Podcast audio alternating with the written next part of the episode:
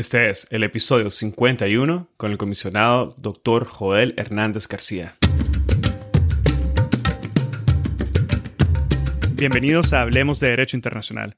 Mi nombre es Edgardo Sobanes, abogado y consultor jurídico internacional. En cada episodio tenemos a un invitado o invitada especial que nos inspira y comparte sus conocimientos y visión única sobre distintos temas jurídicos y políticos de relevancia mundial.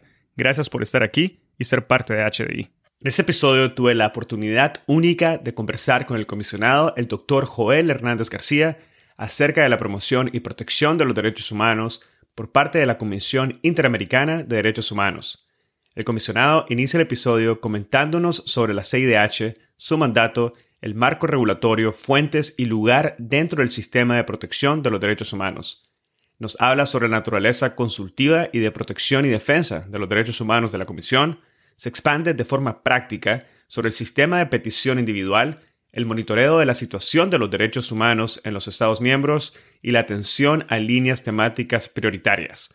Nos comenta sobre la facultad de la CIDH para establecer y atribuir responsabilidad internacional de un Estado miembro de la OEA, aclara el valor jurídico de las recomendaciones y las medidas cautelares emitidas por la Comisión y las consecuencias jurídicas de un Estado que opta por incumplirlas en una segunda parte del episodio, aborda la convergencia entre la Comisión y la Corte Interamericana de Derechos Humanos.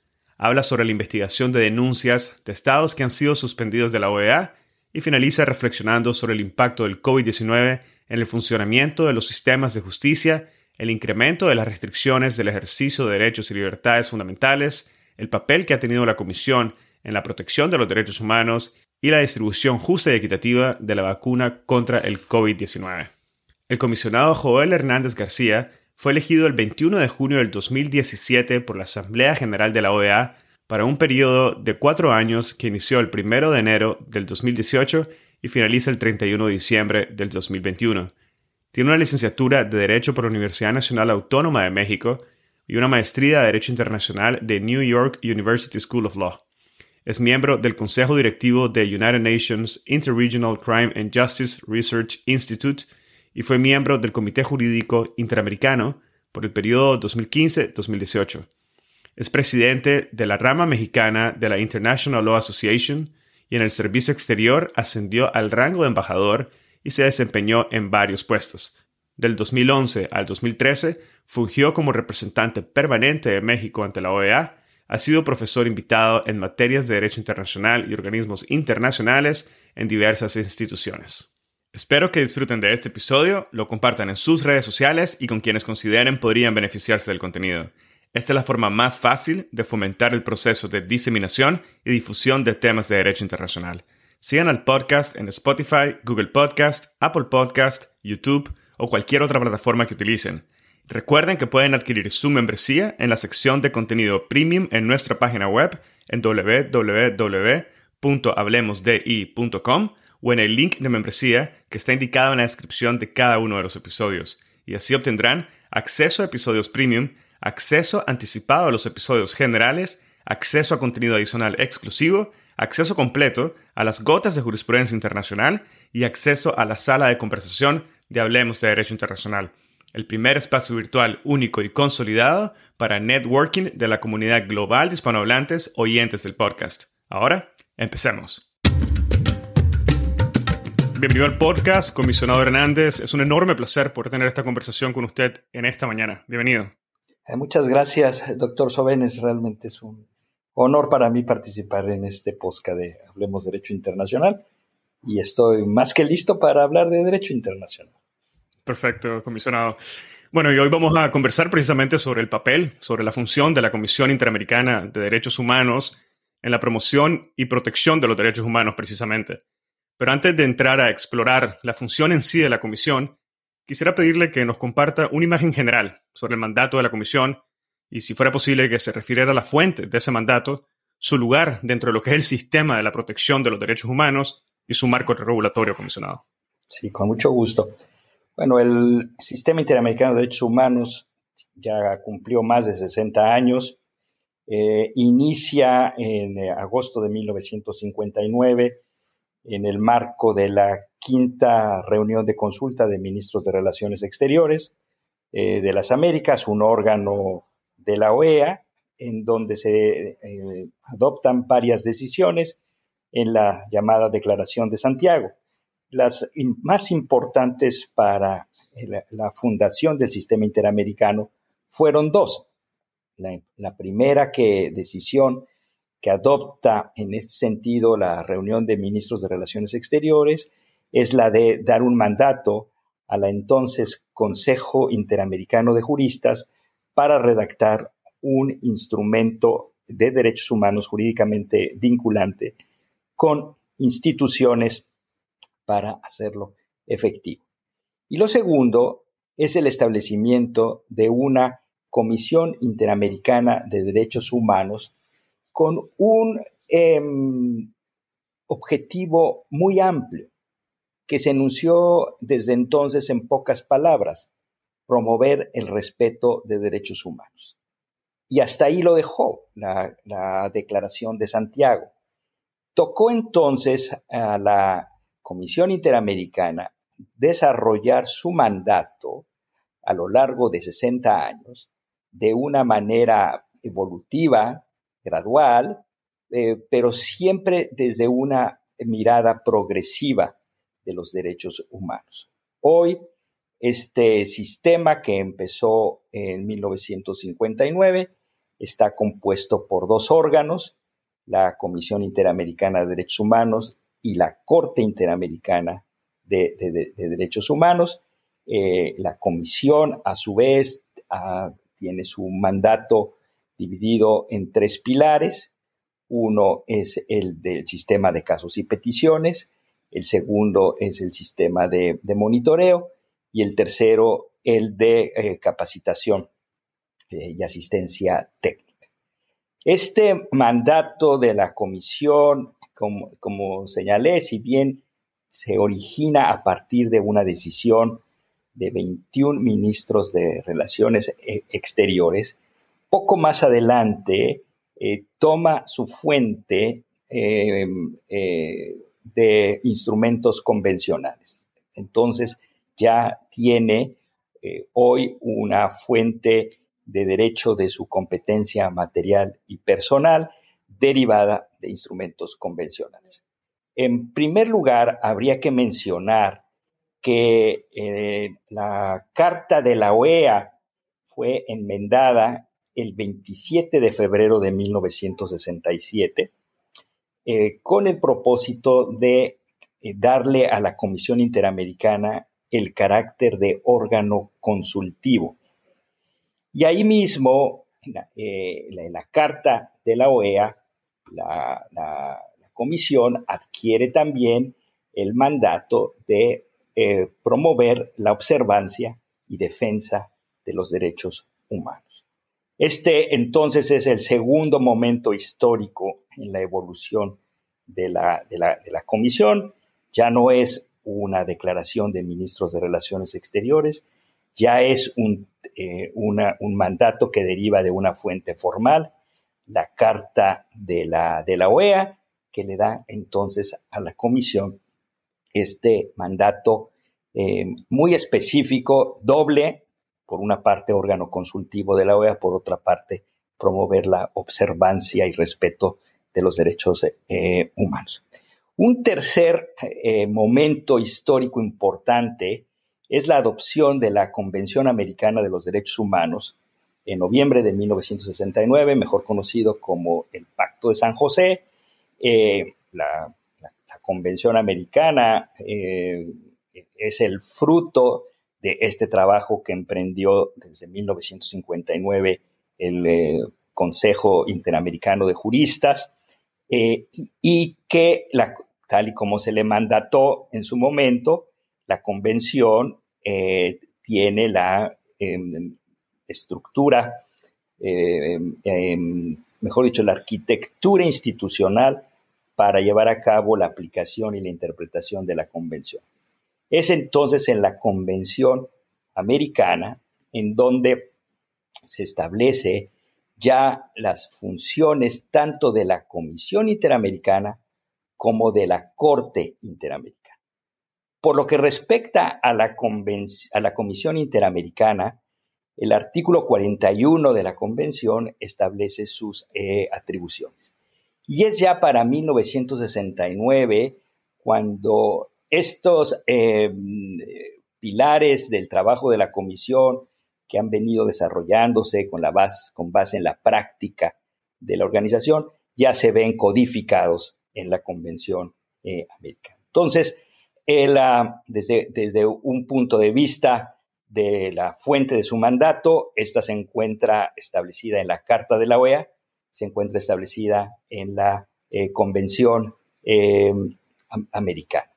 Em, eh, podríamos también hablar de cuáles son las otras, las fuentes para la competencia material, que es un, tema distinto pero relacionado.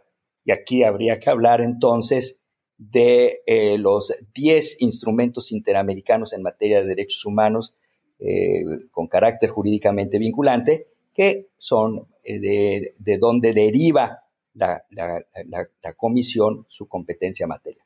Entonces tenemos este, dos, este marco regulatorio, por una parte las fuentes del, del mandato y por otra parte las fuentes de la competencia material. Me gustaría referirme ahorita al segundo momento que mencionó y es precisamente cuando la Comisión adquiere la función como un órgano consultivo de la OEA y al igual que como un órgano dedicado a promover la observancia y la defensa de los derechos humanos. Dos funciones distintas pero relacionadas y en este sentido quisiera preguntarle si fuera posible que nos comentara cómo se manifiestan o complementan en la práctica estas dos funciones, órgano consultivo y órgano de protección y defensa. Bueno, en cuanto al, órgano eh, consultivo, es de la naturaleza que la Carta de la OEA le asigna a la comisión, a la que le, da el carácter de órgano principal de la, organización y que yo diría que se manifiesta eh, dentro de este contexto político amplio del trabajo de la, de la OEA.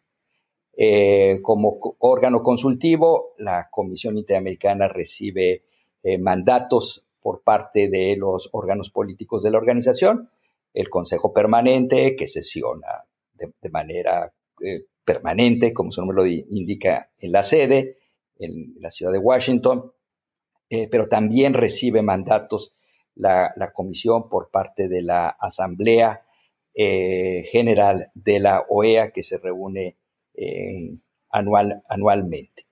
Como resultado también de esta función consultiva, eh, la, comisión presenta informes a estos órganos políticos sobre situaciones en particular eh, que sirven para orientar a los órganos políticos en la toma de sus decisiones o en la deliberación de alguna cuestión en particular en alguno de los Estados miembros eh, de la OEA, pero también muy importante en, este carácter consultivo eh, obliga a la Comisión a presentar informes anuales a la, Asamblea este, General.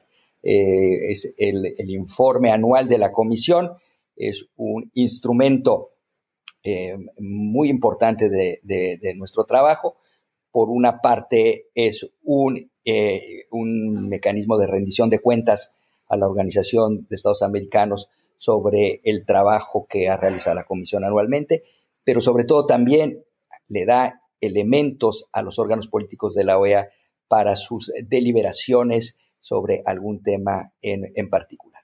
El otro, el otro mandato, el de la promoción de la observancia y respeto de los, de los derechos humanos, está más vinculado con eh, los tres pilares del mandato que ya hacía eh, mención. Es la manera en la cual la Comisión ha entendido a través de los años eh, em, la manera de hacer efectivo este mandato de observancia y de promoción de la observancia y respeto de los derechos humanos. Precisamente, comisionado, sobre ese último punto que acaba de, señalar y los tres pilares, y me gustaría rescatarlos, que son el sistema de petición individual, el monitoreo de la situación de los derechos humanos los Estados miembros y la atención a líneas temáticas prioritarias. ¿Cómo se manifiestan, cómo se implementan, cómo funcionan dentro de la Comisión estos tres pilares que se ha referido? La Comisión, desde un punto de, vista funcional, eh, realiza su, trabajo a través de su Secretaría Ejecutiva, la cual está encabezada hoy por una secretaria ejecutiva, la señora Tania Renault, pero a, su vez esta Secretaría Ejecutiva está dividida en dos eh, secretarías ejecutivas adjuntas.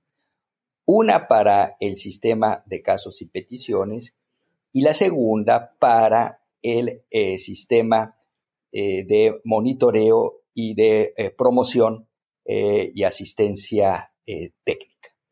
El, sistema de casos y, peticiones es tal vez el trabajo internacionalmente más eh, reconocido de, la, que, realiza la comisión.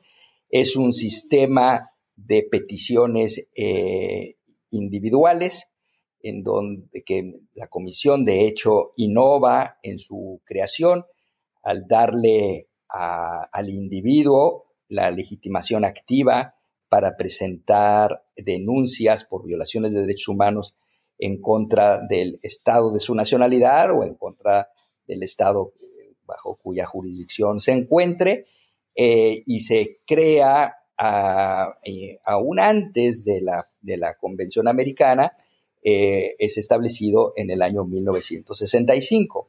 Es cuando la, la, este, Comisión lo, lo incorpora por primera vez dentro de su trabajo, haciendo una interpretación progresiva de formular recomendaciones a los estados. La comisión consideró, si hace recomendaciones sobre situaciones generales, también está facultada para hacer recomendaciones sobre peticiones eh, individuales.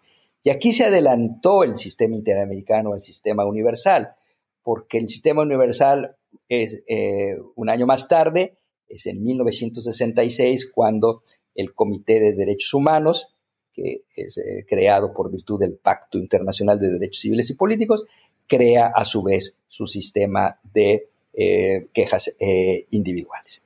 La, la, comisión desde el año 65 viene desarrollando ese sistema de peticiones individuales y con la adopción de la Convención Americana en el 1969 y el establecimiento de la Corte Interamericana, estas ese sistema de quejas hoy tiene dos partes. La primera, la que se desahoga a nivel de la Comisión Interamericana, eh, después de un procedimiento, la Comisión eh, emite un informe de fondo con recomendaciones al Estado para reparar violaciones de derechos humanos a, este, las víctimas que presentaron la, este, queja eh, pero también con recomendaciones que contienen medidas de no, de no repetición. Eh, en una segunda instancia, la comisión puede referir un caso a la Corte Interamericana, pero hay que señalar que eh, sobre la base del principio del consentimiento previo del Estado, este acceso a la Corte Interamericana es exclusivamente para aquellos estados que han reconocido la competencia contenciosa de la, de la Corte. Mientras que en la primera instancia las peticiones que eh, realiza la, comisión eh, son sobre casos concernientes a los 34 estados miembros de la OEA. Ya decía yo que su mandato se deriva, en primer lugar, de la Carta de la OEA, que vincula a todos los Estados miembros. En el caso de la, de la Corte, solamente está dirigida a los 20 estados que hoy en día han reconocido la competencia de la, de, la Corte.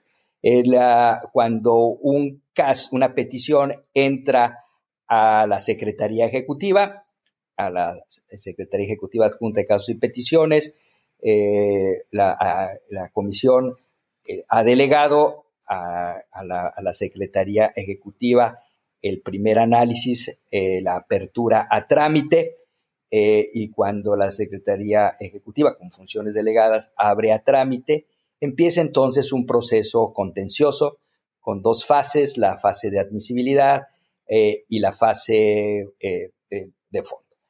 Ahora bien, el sistema de monitoreo que realiza la comisión se realiza con un propósito exclusivo, que es la de hacer efectivo esta prerrogativa que tiene la Comisión derivada del artículo 41, inciso A de la Convención Americana, que es eh, crear conciencia en el continente sobre la situación de los derechos eh, humanos.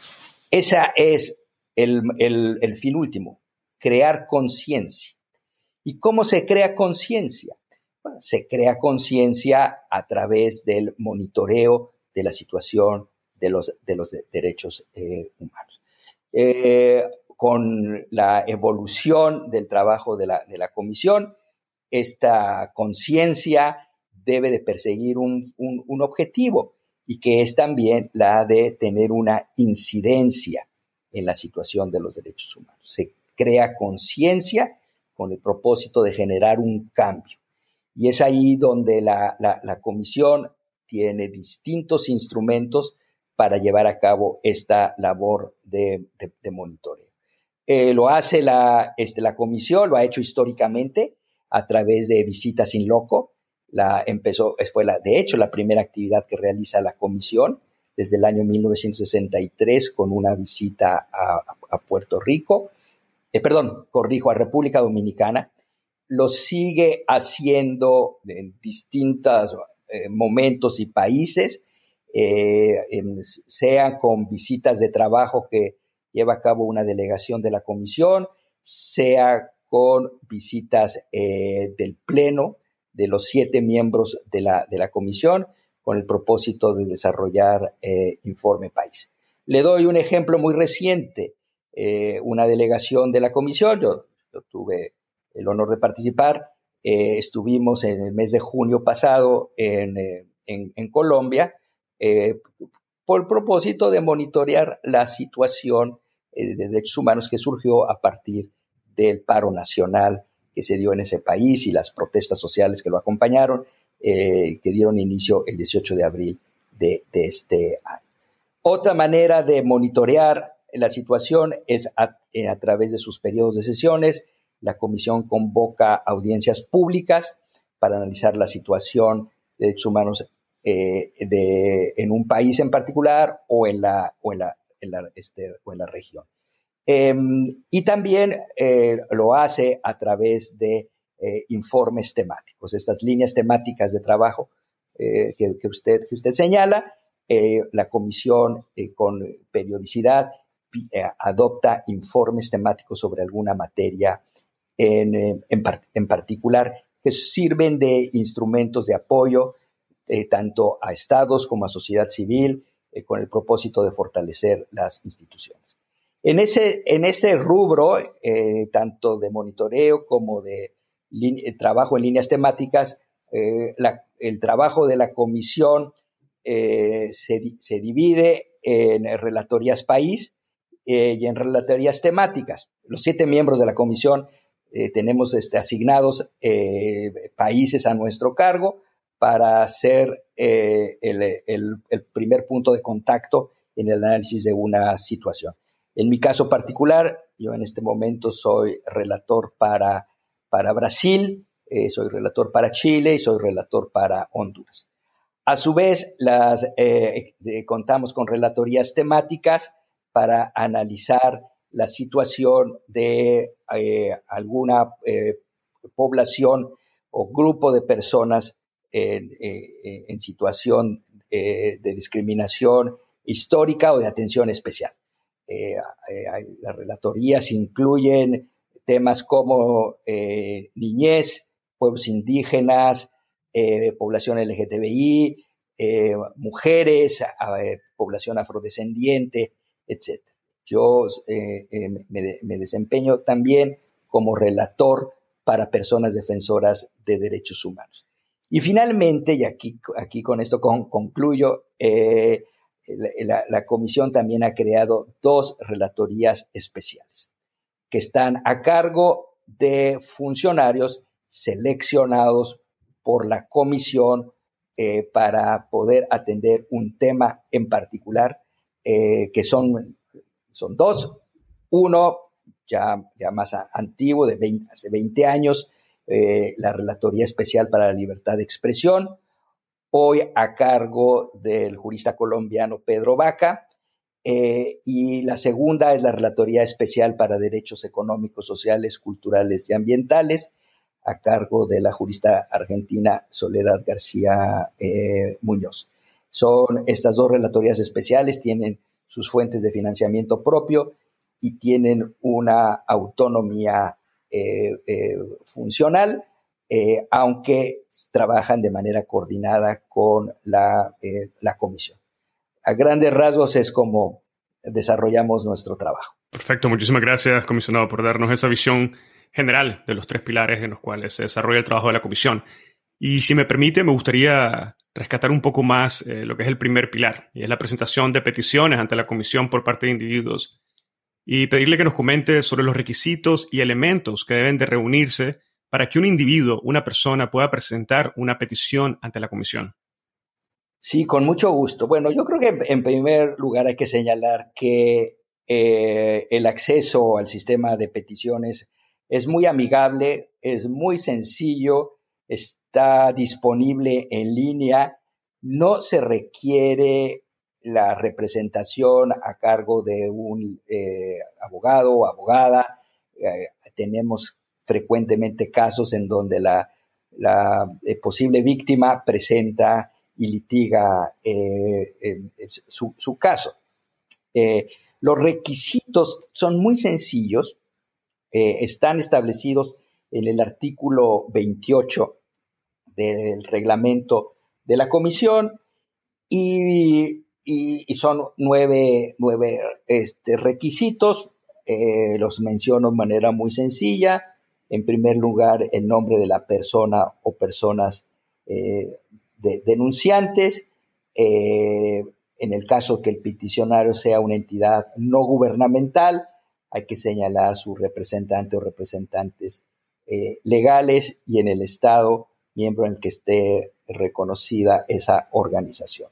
Es decir, también está permitido el acceso no solo a individuos, sino también a organizaciones.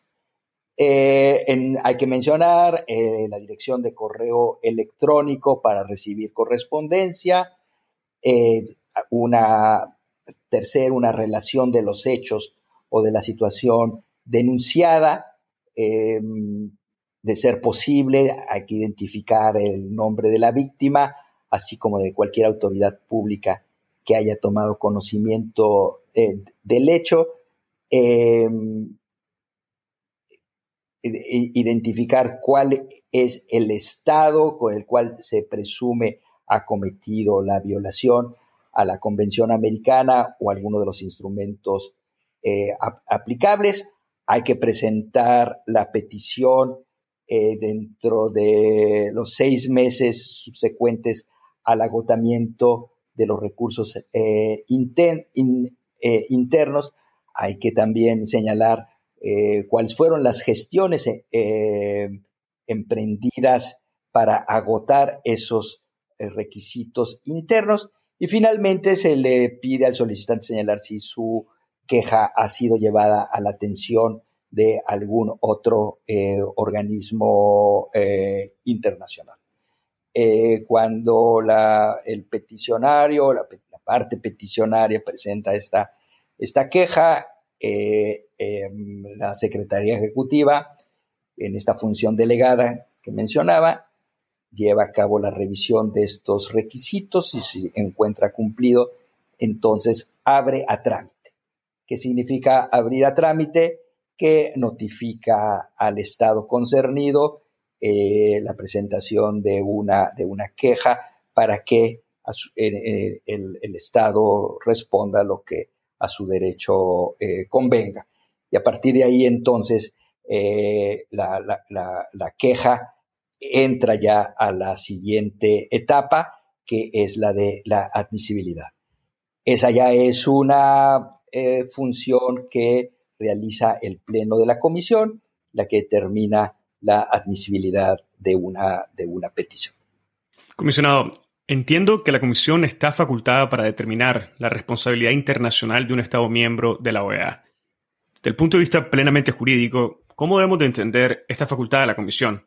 O en otras palabras, ¿es posible para un órgano no judicial determinar responsabilidades internacionales y atribuir dicha responsabilidad? Sí, la, respuesta es sí, y empiezo por la segunda parte de su pregunta. Desde un punto de vista académico, se, se señala que la comisión es un, órgano eh, cuasi político, cuasi eh, judicial. Pero no me parece que eso sea lo más relevante para la pregunta que usted me, señala. Aquí lo, relevante es que eh, sobre la base de la teoría de la responsabilidad internacional de los estados, cuando existe una violación a una obligación internacional, el Estado incurre en una responsabilidad internacional. La diferencia está en que los tratados de derechos humanos eh, no, contienen obligaciones recíprocas frente a otros estados. Lo que los tratados de derechos humanos contienen son obligaciones frente a las personas que se encuentran bajo la jurisdicción del Estado parte eh, de la convención de que se trata. En ese sentido, cuando el Estado incurre en violaciones a la Convención Americana de los derechos humanos o alguno de los otros nueve instrumentos interamericanos, eh, el Estado incurre en responsabilidad internacional. Y es en virtud de las facultades que se le han eh, eh, establecido a la Comisión en la Convención Americana y en el Estatuto de la Comisión que entonces la comisión eh, ejerce esta facultad de recibir la queja, segundo, de analizarla a la luz de las obligaciones internacionales del, Estado y, en tercer lugar, cumplir con el objeto y fin eh, de, de, sus prerrogativas consagradas en la Convención Americana que son las de reparar a la víctima. Por lo tanto, la reparación a la víctima es la consecuencia jurídica del establecimiento de una responsabilidad internacional cuando la eh, comisión encontró elementos para caracterizar dicha, dicha eh, violación. ese es entonces el camino, obligaciones internacionales, presuntas violaciones a los derechos humanos, un desahogo de un procedimiento eh, em, contencioso y, y, por último un fincamiento de responsabilidad internacional con la consecuente obligación de reparación al daño incurrido. Teniendo en cuenta, comisionado, su respuesta, eh, ¿podría o cómo ¿categorizaría usted entonces el valor jurídico de las recomendaciones que son emitidas por la Comisión para los estados sobre los cuales son emitidos? Y quizás nos podría comentar también cómo mide la Comisión la efectividad de estas recomendaciones, las cuales entiendo dependen precisamente de su ejecución. Muy, muy, muy bien, muchas gracias por, por, esta, por esta pregunta, porque efectivamente cuando eh, uno lee el texto de la Convención Americana, en el artículo 41 eh, eh, y están ahí dadas las facultades que tiene la Comisión Americana, la Comisión queda facultada para emitir recomendaciones. Ese es el, texto que utiliza la Convención Americana.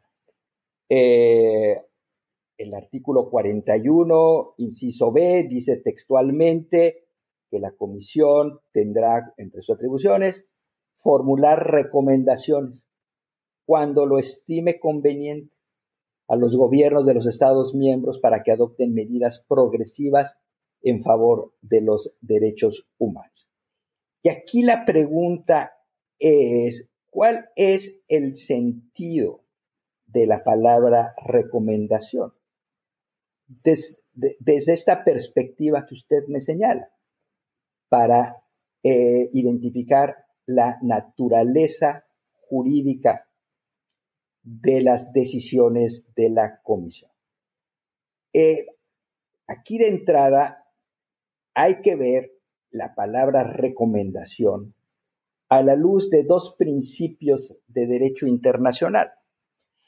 Eh, ambos contenidos en la Convención de Viena sobre Derecho de los Tratados.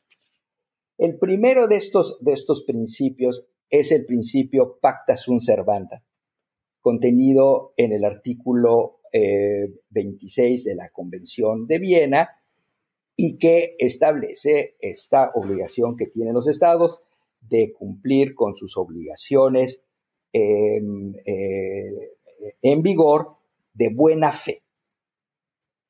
Aquí el principio pacta sunt servanda obliga a los estados a dar cumplimiento de buena fe con sus obligaciones.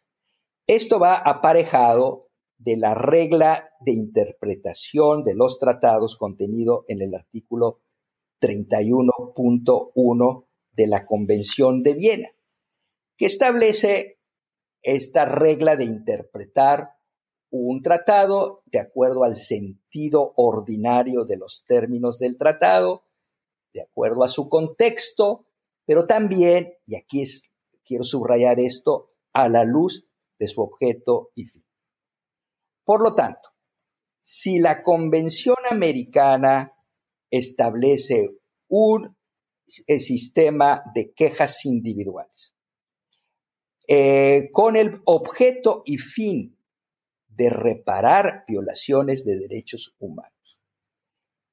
En congruencia con estos principios de pacta sunt servanta y de buena fe, los estados están obligados a dar cumplimiento a las recomendaciones de la Comisión con el propósito que la convención tenga su efecto útil.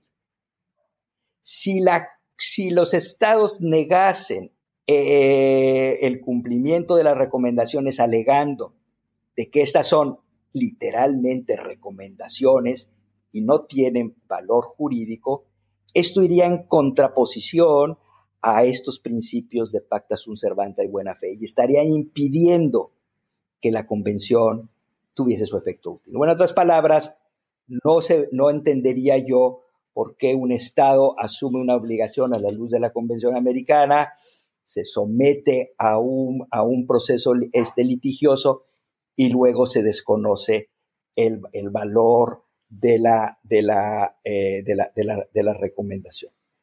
La Corte eh, Interamericana también ha realizado un análisis de la naturaleza jurídica de las eh, recomendaciones emitidas por la, por la Comisión.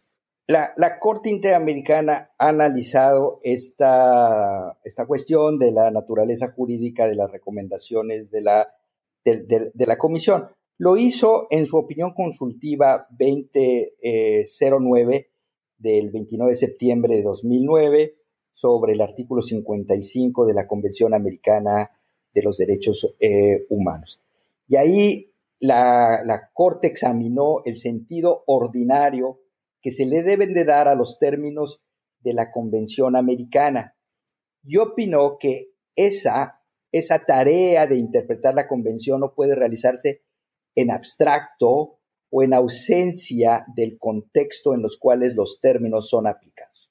Dijo la Corte que el sentido ordinario de los términos debe ser considerado como parte de un todo, que incluye el alcance y significado y debe de ser analizada con base en el sistema jurídico al que corresponde para garantizar una interpretación armónica de las disposiciones de la, eh, de, la, de la convención.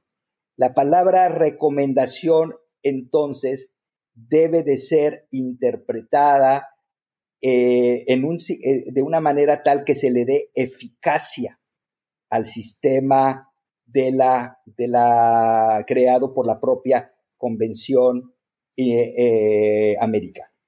La, la, la Corte señaló que si un Estado ratifica un instrumento internacional, especialmente un instrumento de derechos humanos como la Convención Americana, tiene la obligación de hacer todos los esfuerzos para aplicar las recomendaciones este, dadas por la, Comisión. Es esta interpretación que realiza entonces la Corte de, de, las eh, disposiciones de la Convención de Viena a la luz del objeto y fin de la Convención Americana para dar eficacia al sistema interamericano, lo que genera la obligación del Estado de realizar todos los esfuerzos para llevar a cabo la aplicación de las recomendaciones de la, de la, Comisión. Bueno, muchísimas gracias, comisionado, por haber compartido esas valoraciones jurídicas sobre este tema fundamental. Y si me permite, con esa observación, me gustaría pasar a, otro tema importante, que son las medidas cautelares, las cuales la Comisión puede emitir cuando se encuentran o se enfrenta a situaciones de emergencia. Y me gustaría iniciar quizás con una aclaración y pedirle que nos aclara la diferencia jurídica entre lo que serían las medidas cautelares y las medidas provisionales que puede emitir la Corte Interamericana. De igual forma, aclarar cuáles son las obligaciones y consecuencias jurídicas, de igual manera, para un Estado que incumple con medidas cautelares emitidas precisamente por la Comisión. Las medidas cautelares de la, de la Comisión están reglamentadas en el artículo 25 del, reglamento. Hay que señalar que esta, disposición del reglamento fue actualizada en el año 2013, eh, después de un largo proceso de reflexión del sistema interamericano que se dio en el seno de, los órganos políticos de la OEA y que la Comisión, en ejercicio de su autonomía e independencia, acogió recomendaciones de los estados y de la sociedad civil y actualizó el artículo 25, que hoy es eh, la base jurídica para emitir las, las medidas eh, cautelares. Segundo lugar, quiero señalar aquí la doble naturaleza que tienen las eh, medidas cautelares, que las diferencian de otras medidas que adoptan otros órganos internacionales. Las medidas cautelares de la Comisión tienen un carácter tutelar y un carácter cautelar.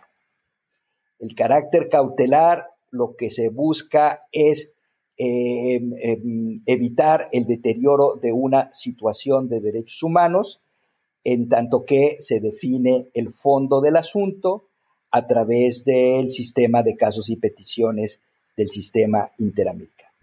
Pero además, de, manera aquí eh, particular para el sistema de derechos humanos, las medidas cautelares tienen también una naturaleza tutelar, que consiste en brindar protección a las personas que se encuentran en una situación de urgencia, de riesgo y, eh, o de eh, daño eh, irreparable. Entonces sirven también para proteger a las, a las personas en esta situación. Cuando se emiten una, una medida cautelar, cualquiera que sea su variante, eh, se, eh, se, realiza sin prejuzgar el fondo de una eh, eventual decisión de la comisión o una sentencia de la, de la Corte.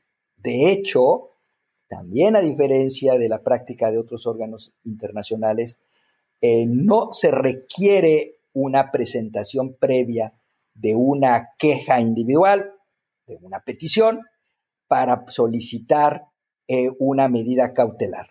Una medida cautelar em, eh, puedes correr de manera eh, independiente. las medidas cautelares toman su, su, valor jurídico a partir de una práctica reiterada de los estados.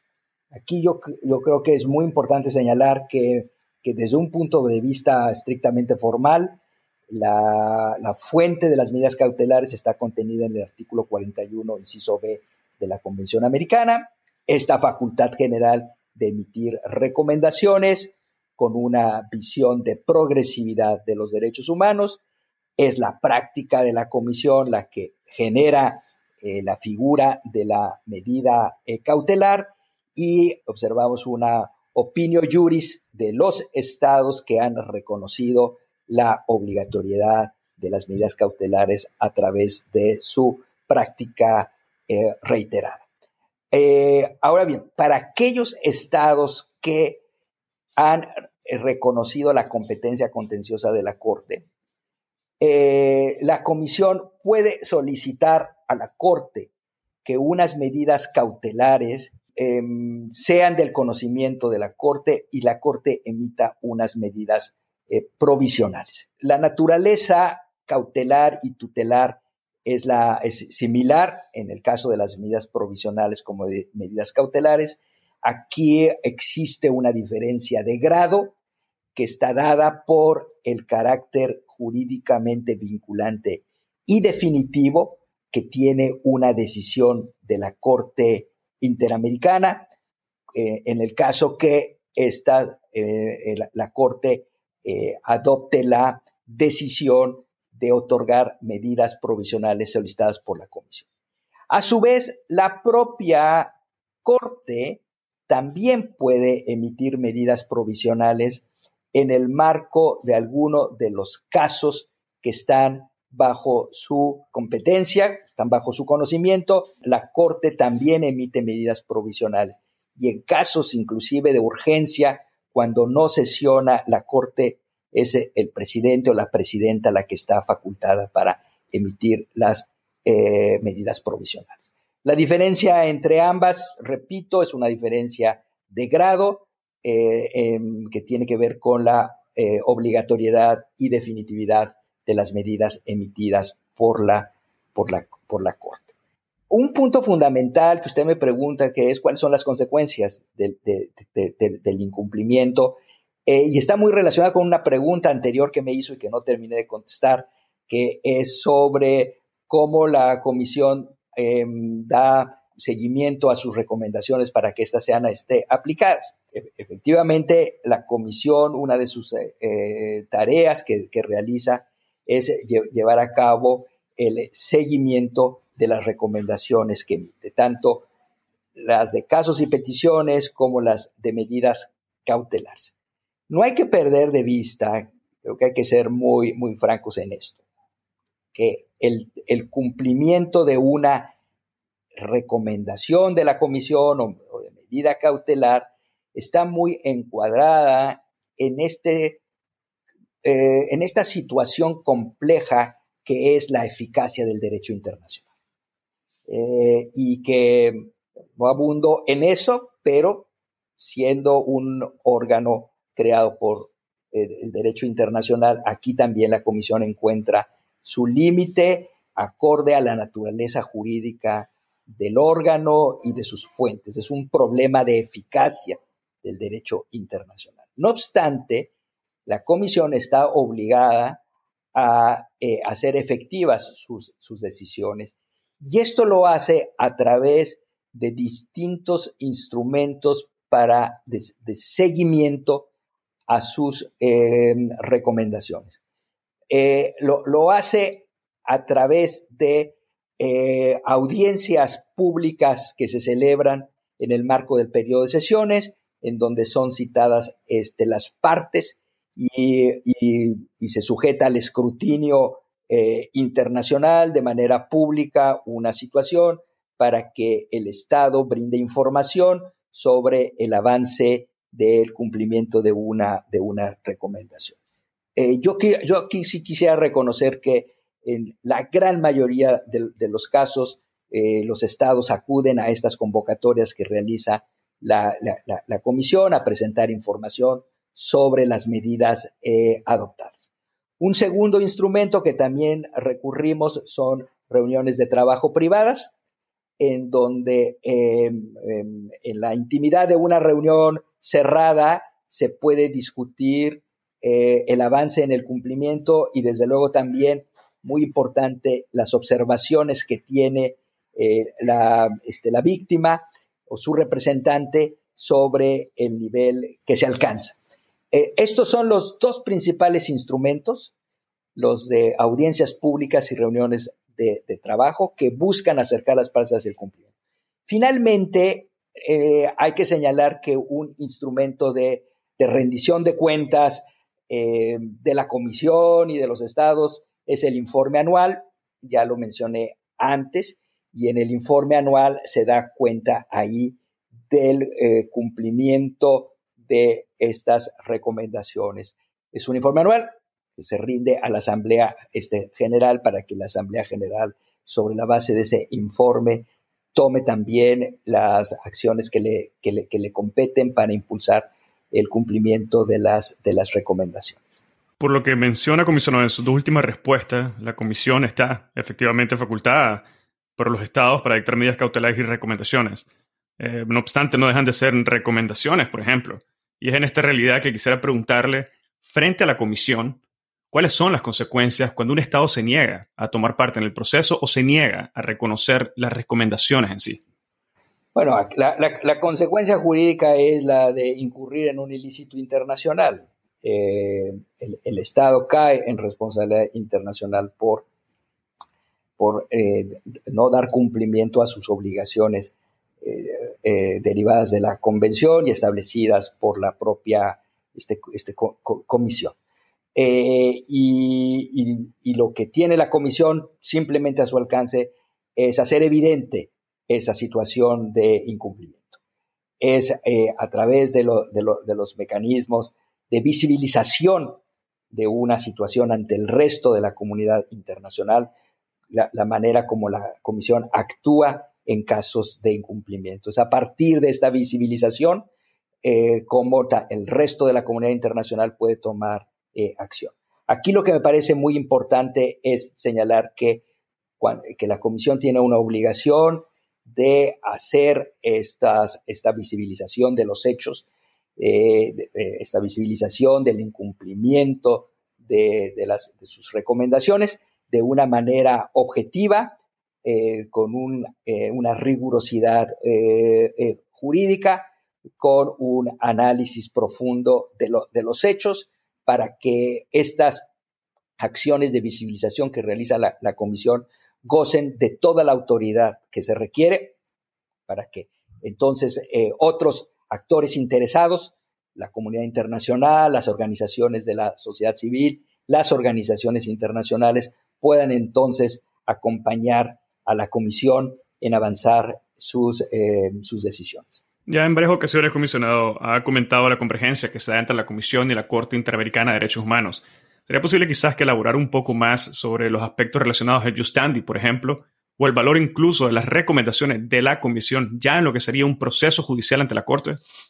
El, eh, el Justandi lo, lo inicia la, la, la, Comisión en el año 65 al reconocer esta esta facultad que tienen personas, organizaciones no gubernamentales de presentar quejas en contra de estados, generalmente en contra de estados de su nacionalidad o de estados que eh, bajo cuya jurisdicción eh, se, se, encuentran.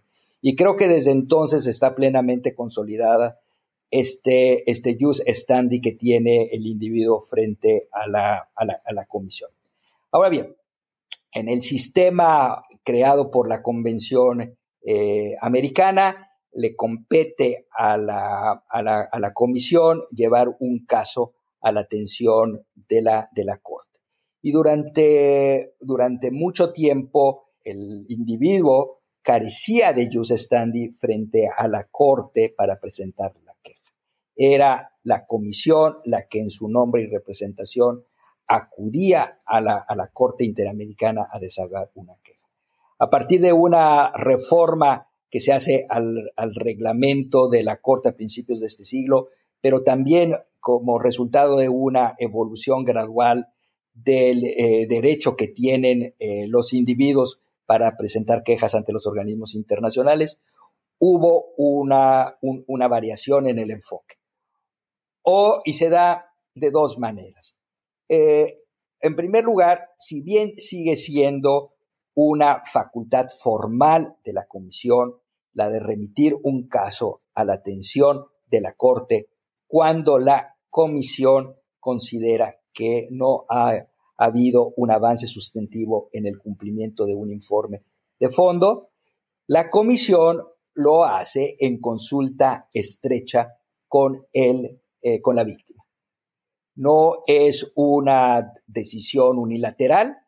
Eh, la comisión mantiene un diálogo con el, con el peticionario, promueve el cumplimiento del informe de fondo, esa es la, primera acción, eh, y en función de la evolución del cumplimiento, consulta con el peticionario la pertinencia de ir o no eh, a la Corte. Hay algunos peticionarios que sienten que eh, su caso corre una mayor suerte si se queda a nivel de la, de la, comisión y se busca el cumplimiento del, informe a nivel de la comisión. Es, son aquellos casos en donde, conforme al artículo 51 de la Convención Americana, el informe es publicado eh, y entonces la comisión eh, eh, continúa dando seguimiento al cumplimiento total de ese, de ese informe. Pero esto se hace cuando hay un avance sustantivo en el cumplimiento del informe de fondo y, repito, con una anuencia del peticionario. Si por el contrario no hay un avance sustantivo y el peticionario está de acuerdo en avanzar a la Corte, se va a la siguiente etapa. Y es aquí este segundo momento eh, en donde ya el individuo tiene un mayor use standing eh, frente a la corte, porque entonces ya es la víctima o su representación la que toma el, liderazgo en el litigio. Y aquí ya la comisión eh, pasa a un segundo plano, ya en un procedimiento contencioso ante, ante la corte. Las dos partes que presentan eh, argumentos son el Estado y eh, el peticionario, la parte peticionaria, eh, y la comisión acompaña, desde luego, primero con la presentación de su informe de fondo, que es la base para el procedimiento, pero ya en el proceso mismo está apuntalando algunos de los elementos del informe de, fondo, pero eh, se, hace a un lado para dejar que el procedimiento sea un procedimiento eh, básicamente liderado por eh, la víctima o su representación. Esta es una evolución última del, del, del, jus standi que le da una mayor potestad al individuo para presentar quejas ante la, la Corte. Bueno, muchísimas gracias, comisionado. Y si me permite, quisiera invitarlo por un momento a que nos imaginemos un supuesto hipotético. Eh, un supuesto hipotético en el cual un Estado es denunciado por violaciones graves de derechos humanos y a su vez este mismo es suspendido de la OEA. En estos casos, ¿cómo se procede con la investigación de la denuncia? Y quisiera que por favor nos aclarara si esto afecta o no la participación del Estado suspendido en el proceso. El caso que usted plantea está perfectamente desarrollado en la opinión consultiva 26, diagonal 20 eh, de la Corte Interamericana. Es una opinión consultiva que fue solicitada por Colombia, en donde la parte medular son las obligaciones de derecho internacional de los derechos humanos que tienen aquellos estados que se separaron de la OEA, no tanto que fueron suspendidos, sino que tomaron la decisión de denunciar la Carta de la OEA y también aquellos casos en donde los estados tomaron la decisión eh, de denunciar la Convención Americana de los Derechos Humanos. Y aquí la conclusión de la, de la, Corte es muy clara. Eh, yo la, resumiría en dos partes. en primer lugar, la Corte estableció que en estos casos quedan vigentes todas las obligaciones eh, internacionales de, derechos humanos derivadas de otros instrumentos que, eh, no denunciados. Eh, porque, como hemos visto a, lo largo de esta charla, es un conjunto de 10 instrumentos interamericanos de derechos humanos. Y entonces la denuncia de la Carta de la OEA o la denuncia de la Convención Americana no, eh, no, tiene en automático la, denuncia, no genera ipso, ipso iure la denuncia de otros instrumentos interamericanos. Entonces esa es la primera, primera realidad. eh, al mismo tiempo permanecen vigentes obligaciones de derecho consuetudinario internacional, eh, principalmente eh, también obligaciones de jus cogens. Por ejemplo, la obligación de, no someter a una persona a tratos crueles, inhumanos, degradantes o tortura, una norma de jus cogens permanece en vigor independientemente de la vinculación o no del, Estado a algún instrumento eh, convencional. Eh, la segunda, segunda conclusión tiene que ver con el hecho de que estos eh, retiros, la Corte abordó el caso de denuncias, no generan efectos retroactivos. Es, decir, que las denuncias surten efectos a partir. Del, del fin de la vacacio legis cuando eh, ya es efectiva este, la, denuncia. Todas las obligaciones anteriores a la fecha de, eh, vigencia de la, de la, denuncia permanecen en eh, vigor. Entonces, esta conclusión que hace la, la Corte respecto de estados que denunciaron la Carta de la OEA o la Convención Americana, es también aplicable, a mi modo de ver, en casos de estados que fuesen suspendidos de la organización. Y sabemos que en el marco de la OEA esta suspensión se da eh, por virtud de la aplicación de la Carta Democrática Interamericana. Si estuviéramos en el supuesto de que un estado es suspendido de la organización por ese hecho, seguirían vigentes entonces las obligaciones de derecho eh, internacional convencional o consuetudinal. Y en todo caso, no habría ningún efecto retroactivo. Para hablar de casos muy concretos, doctor Sobenes, la, comisión y la corte siguen tramitando peticiones que fueron presentadas por eh, personas en contra de Venezuela. La, comisión lo que realiza es un análisis de su competencia temporal y en función de, eso sigue procesando los casos e inclusive sigue mandándolos, remitiéndolos a la Corte Interamericana. Eh, si usted, usted los, los, los seguidores de este podcast analizan los casos recientes que, adopte la Corte respecto a Venezuela tiene que ver precisamente porque estas denuncias no tienen efectos retroactivos. Perfecto, comisionado. Bueno, muchísimas gracias por el tiempo que hasta ahora nos ha dado. Si me permite, me gustaría que finalizáramos con dos preguntas finales que están relacionadas con el cumplimiento del mandato de la Comisión en un contexto de COVID, de pandemia global. Y la primera se refiere al impacto que la pandemia ha tenido en el funcionamiento de los sistemas jurídicos, de los sistemas de justicia de la región en especial teniendo en cuenta el incremento de las restricciones de ejercicio de derechos y libertades fundamentales, al igual que el incremento de las facultades de los poderes ejecutivos para la gestión de respuestas de la pandemia.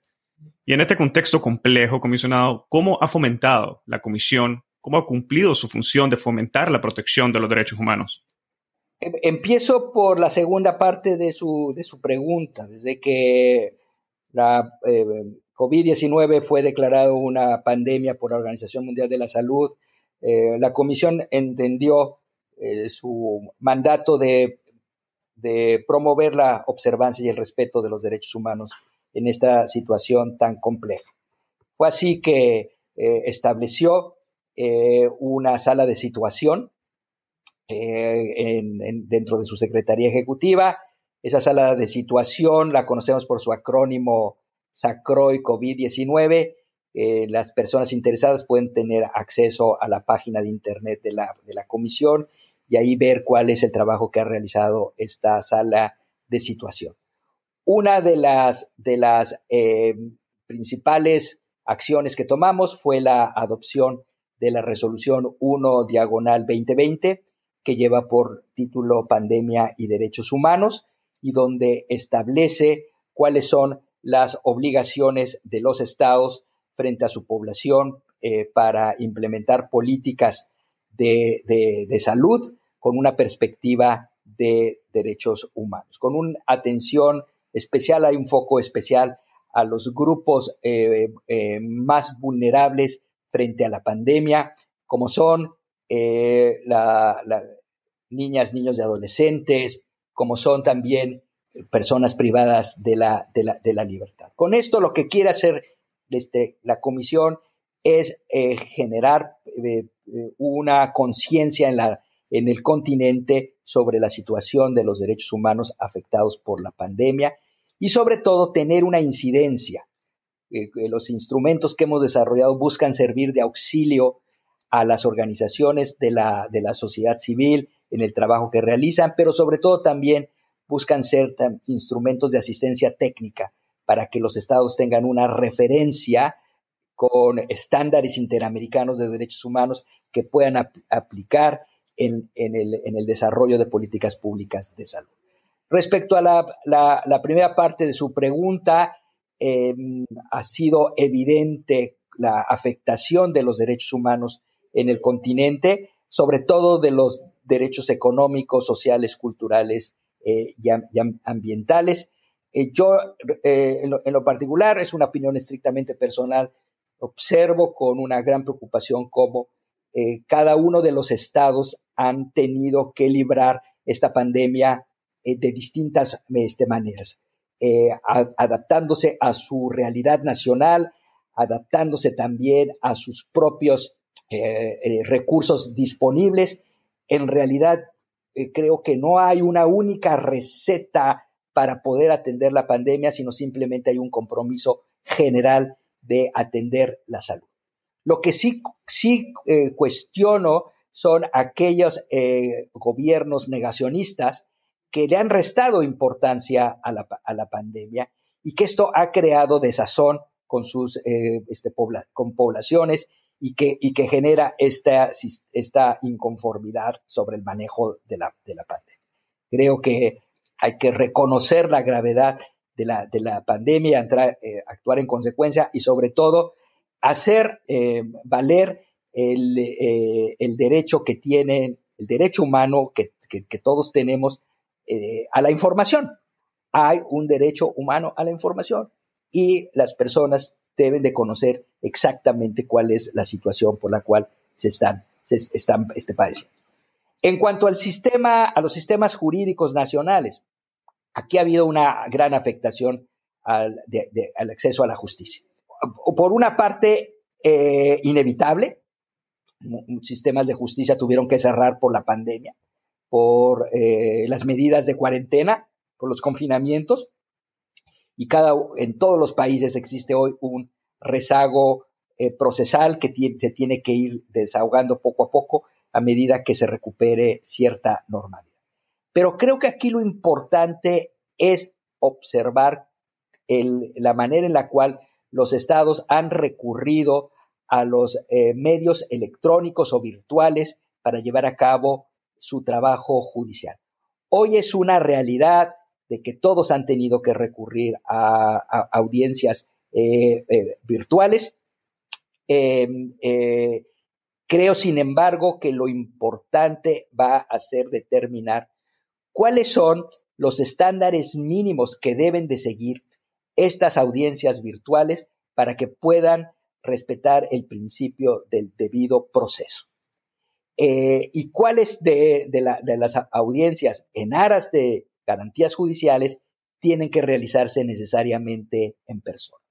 Modalidades, entonces, de audiencias virtuales, por un lado, por otra parte, eh, situaciones que requieren audiencias de carácter presencial. Son, creo que, estos los, eh, los temas centrales que hay que seguir abordando porque es un hecho que cuando el mundo avance hacia cierta normalidad, los sistemas judiciales seguirán recurriendo eh, más que nunca a los medios virtuales y ahí se requiere mucha claridad en estos, en estos eh, conceptos. desde, la, desde el ángulo de la Comisión Interamericana, Hemos estado trabajando en eh, lineamientos para apoyar a los estados en definir estos criterios de modalidades virtuales o, presenciales. Es lo que yo podría compartir con, usted. Mm, perfecto, mencionado. Muchísimas gracias por esos últimos puntos que dejan además abierto un debate eh, sujeto a mucha reflexión y conciencia sobre el futuro precisamente de los procesos judiciales y los estándares de las modalidades virtuales que menciona. Y para finalizar, comisionado, me gustaría referirme a lo que es la vacuna eh, contra el COVID-19. La OEA ya ha manifestado que el 90% de las personas en países de bajos ingresos no van a tener acceso a ninguna vacuna contra el COVID-19 en el año 2021.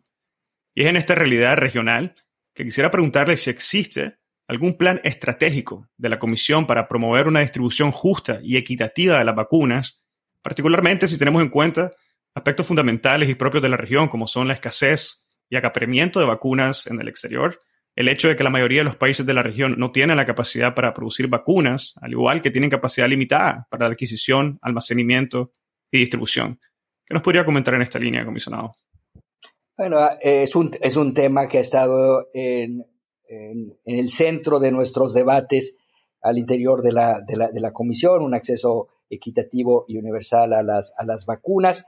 Pero eh, volviendo a los mandatos y pilares de la comisión, eh, lo que la comisión puede hacer para contribuir a, este objetivo último del acceso universal y equitativo de, de, las vacunas es llevar a cabo un eh, monitoreo para generar una incidencia y sobre esa base producir un cambio. ¿Cómo lo estamos haciendo? Hemos adoptado recientemente este año la resolución 04 diagonal 21 eh, eh, sobre acceso equitativo a las vacunas y que sirve precisamente de orientación a, gobiernos y a sociedad civil para establecer los criterios de acceso a las vacunas. Tiene una sección muy importante que llama a la cooperación internacional para que eh, pueda llegar la vacuna a los países que no tienen eh, hoy por hoy este, los recursos.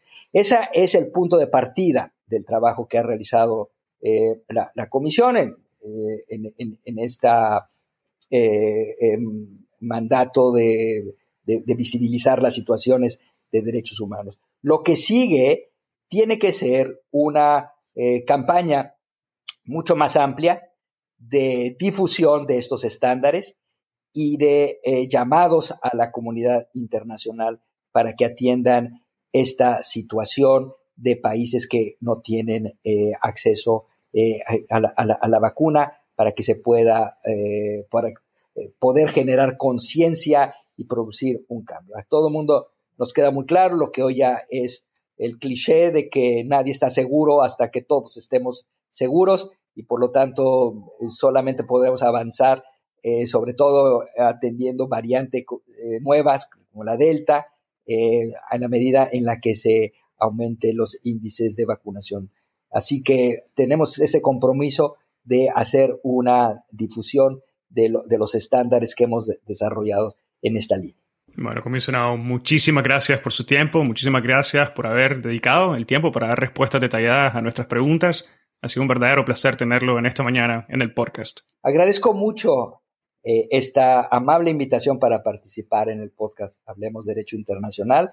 Eh, para mí es un enorme, enorme privilegio poder difundir con un público más amplio el trabajo que realiza la Comisión Interamericana de Derechos Humanos. No solamente es mi, parte de mi obligación eh, como comisionado, sino también es un convencimiento de la, labor que históricamente ha realizado la Comisión a, favor de los pueblos de las, de las Américas y para eso es muy importante generar conciencia, difundir nuestro trabajo, generar un mejor entendimiento eh, y, a partir de ahí eh, recibir toda la retroalimentación de los sectores interesados en el trabajo de la Comisión.